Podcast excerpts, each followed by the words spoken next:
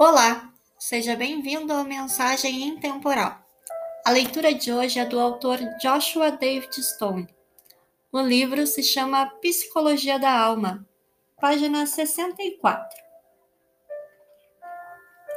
Ser grato versus desprezar a vida. O ego tem sempre a atitude de desprezar as pessoas e a vida a atitude espiritual é aquela de constante gratidão e reconhecimento, humildade e reverência, e pode ser resumida na frase bíblica: Pela graça de Deus eu sigo. A Bíblia também diz: Depois do orgulho vem a queda. Há tanto que agradecer em cada dia.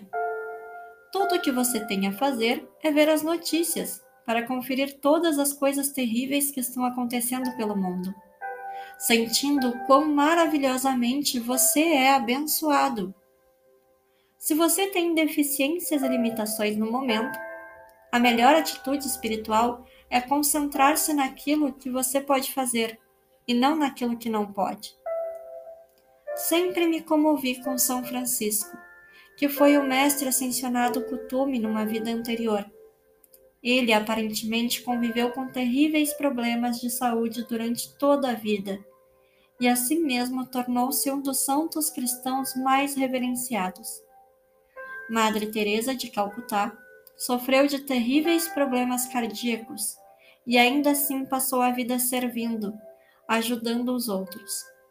Todos neste planeta têm um ponto fraco. Para alguns é um problema físico, para outros um problema emocional, para outros ainda, um problema mental, espiritual, ambiental ou financeiro. Você está aqui para, com valentia, vencer esses dragões e reconhecer a graça que Deus derramou sobre a sua cabeça. Lembre-se que, mesmo as coisas ruins que lhe acontecem, são, na verdade, dádivas e provas espirituais bênçãos disfarçadas. Deus nunca lhe dá mais do que você pode suportar. Você pode mudar sua atitude e receber as lições e desafios com um sorriso e com ânimo.